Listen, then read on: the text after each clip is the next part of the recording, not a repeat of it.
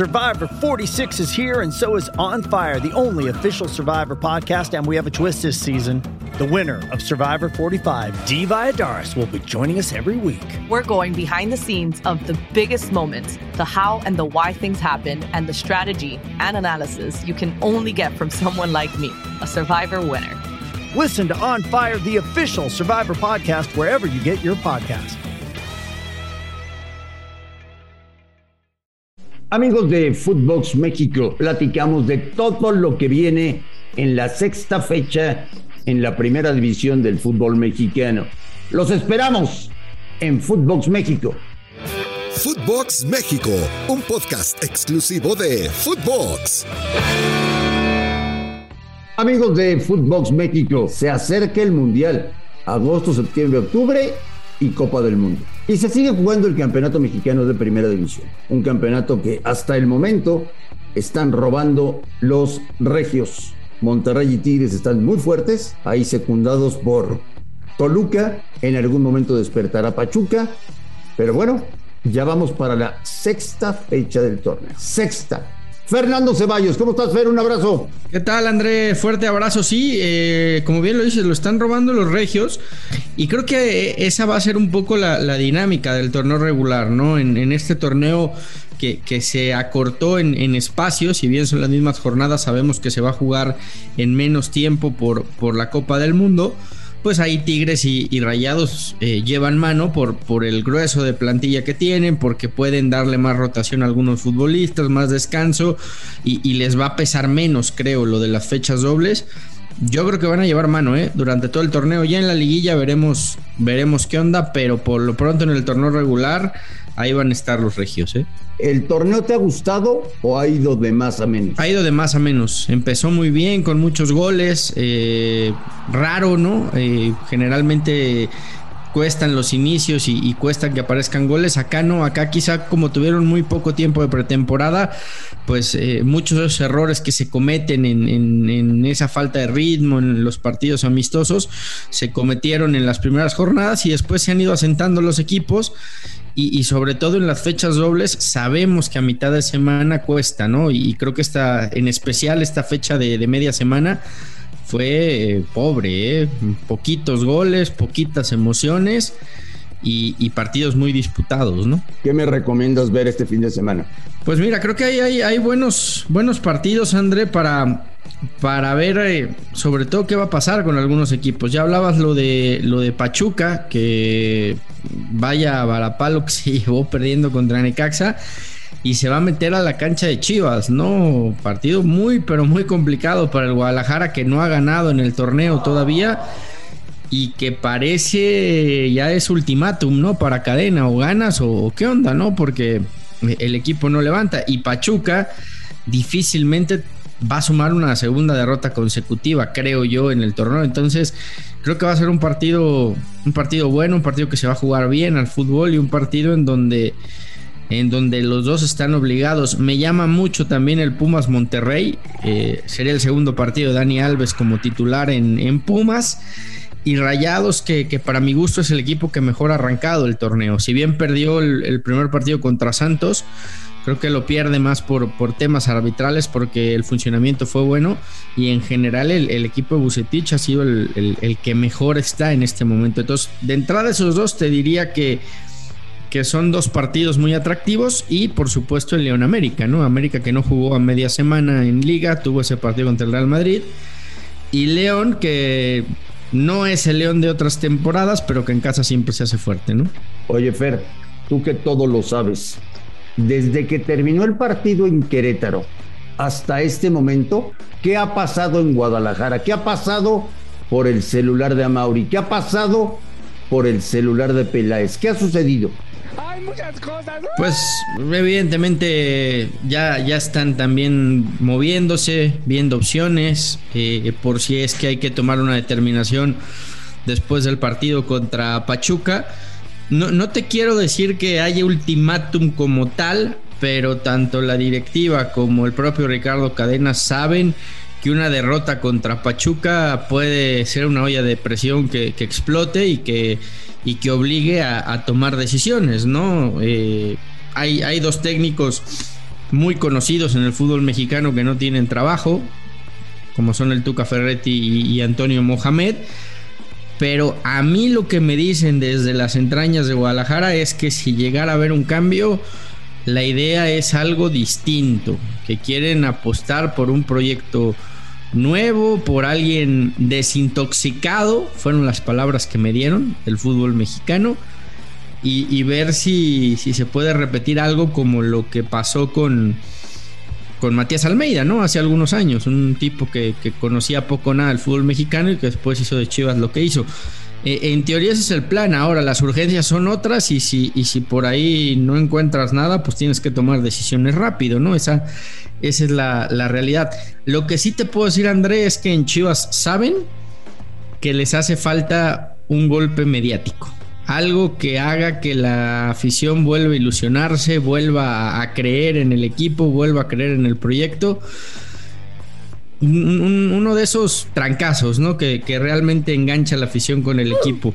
No sé por dónde pueda venir, pero, pero créeme lo que están conscientes de eso. ¿eh? Fernando Ceballos, listo para un nuevo fin de semana en Draftea con la jornada 6 de la Liga Mexicana. ¿Va a seguir incluyendo usted jugadores de Chivas en su once ideal? Querido André, yo creo que esta es la jornada del rebaño y Santi Ormeño se va a estrenar como goleador ante Pachuca.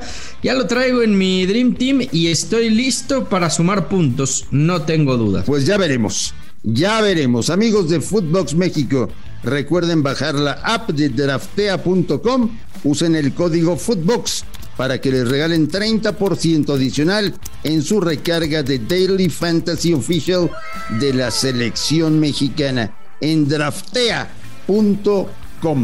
Seis jornadas, seis fechas. ¿Qué equipazo tiene el Monterrey en todas las zonas del campo? Mira que se les lesionó su portero titular eh, Andrada y que Bucetich no lo ha resentido. El equipo de Herrera va bastante bien, por lo que me dicen ya lo dejaron en paz en Monterrey con el tema de Carioca, porque lo traían frito al piojo. Eh, el Toluca, me parece, Fernando, que después de todo el dinero que les dio Valentín para reforzarse, no están fallando y por ahí va la cosa, ¿eh?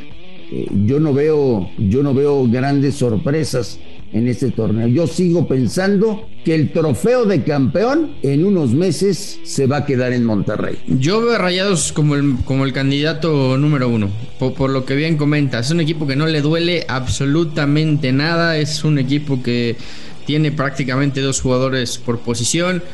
Tú ves los cambios que hace Bucetich y entran futbolistas que serían titulares prácticamente en cualquier equipo del eh, fútbol mexicano. Lo, del Piojo lo dices bien, lo han dejado en paz, ganó. Y, cuando ganas, pues ya la, la, cosa se calma, ¿no? Y ahí la afición, pues eh, entra, en, entra en, el discurso de pues haz lo que quieras mientras el equipo siga sumando, ¿no? Entonces creo que los resultados es lo que han validado a, Miguel Herrera. Y a mí este Toluca de Nacho me gusta mucho. Yo insisto, por momentos me recuerda a aquel Leona, ¿no? Que, que marcó época en el fútbol mexicano.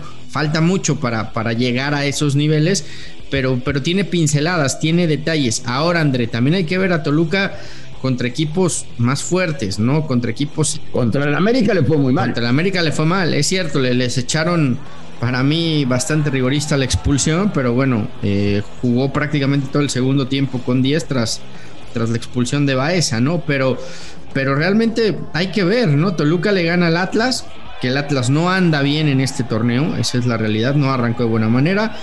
Le ganó a Santos, que tampoco ha sido un equipo tan poderoso y apenas le pudo ganar a León. Entonces hay que ver a este Toluca cuando se enfrente a Rayados, cuando juegue contra Tigres, cuando juegue contra un Cruz Azul que creo que va a levantar, un Pumas que va a andar bien y ahí vamos a ir midiendo. Pero sí coincido contigo, de entrada están lavando lo que hicieron la temporada pasada, que fue un auténtico desastre, ¿no?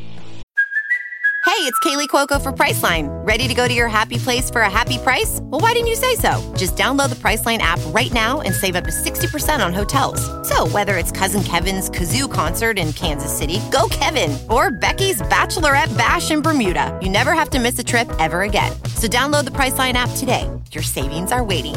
Go to your happy place for a happy price. Go to your happy price, Priceline. Y tengo muchas ganas de ver este fin de semana cómo se reorganiza Cruz Azul, ya sin Santiago Jiménez, que hoy pasa las pruebas físicas con, con Feyenoord en, en Rotterdam quién va a ser el centro delantero de Cruz Azul y cómo van a atacar, cómo va a atacar el equipo de Diego Aguirre ya sin el chatito. ¿Te gusta Diego Costa para el Cruz Azul? De lo que se habla sería extraordinario. ¿Va en serio o no? ¿Va en serio? Pues ya desde hace rato lo, habían sondeado, ¿eh? Yo, yo, yo imagino que, Cruz Azul ya, ya sabía o, o, ya tenían planes que Santi Jiménez se podía ir.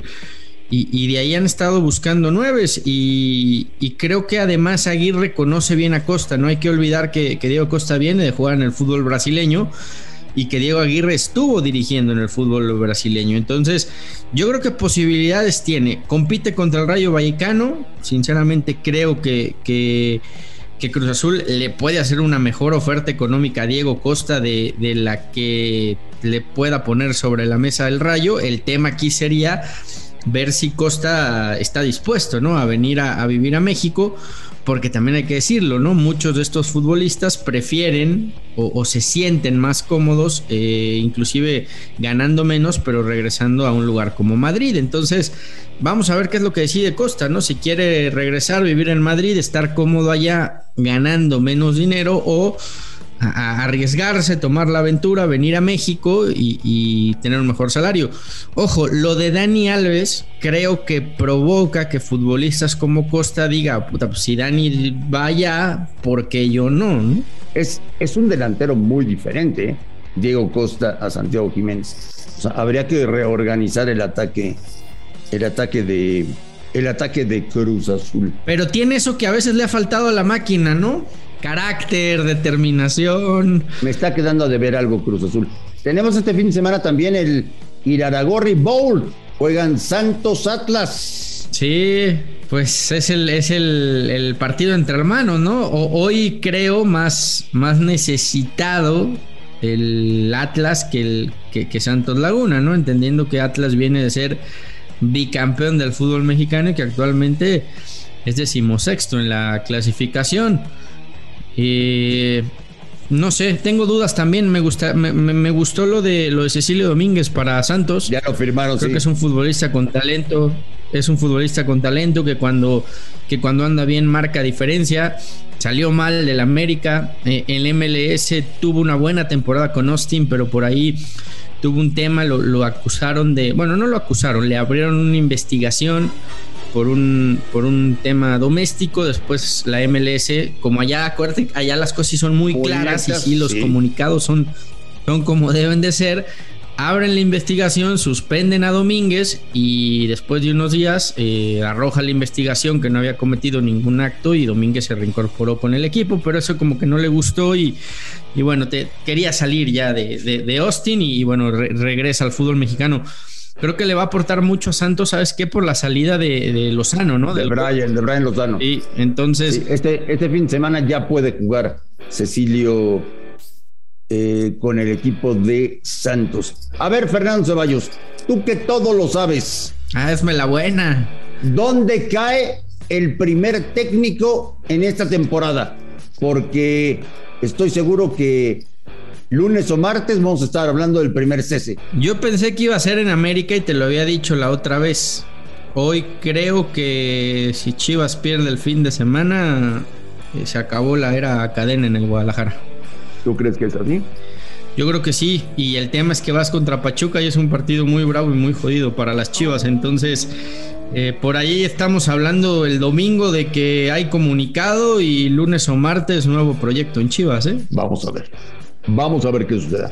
Que sea un buen fin de semana, Fernando, que disfrutemos los partidos, que ya no se siga eh, deteriorando el campeonato, porque yo insisto, empezó muy bien y ha ido aflojando, que esta sexta fecha sea buena, que no resientan el haber tenido que jugar partido a fin de semana, eh, que nos divirtamos, ¿no? O sea, que sea un buen partido, que haya gente en las tribunas, este, tengo muchísimas ganas de ver si el fanático de Pumas repite tan buena entrada el domingo para ver el Pumas contra Monterrey, que me parece un partidazo. En fin, hay muchos elementos como para ilusionarnos en este fin de semana.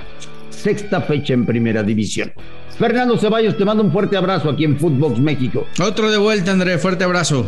A nombre de Fernando Ceballos y de André Marín, esto fue Footbox México. Gracias por escucharnos, un fuerte abrazo y estamos en contacto la próxima semana. Esto fue Footbox México, solo por Footbox.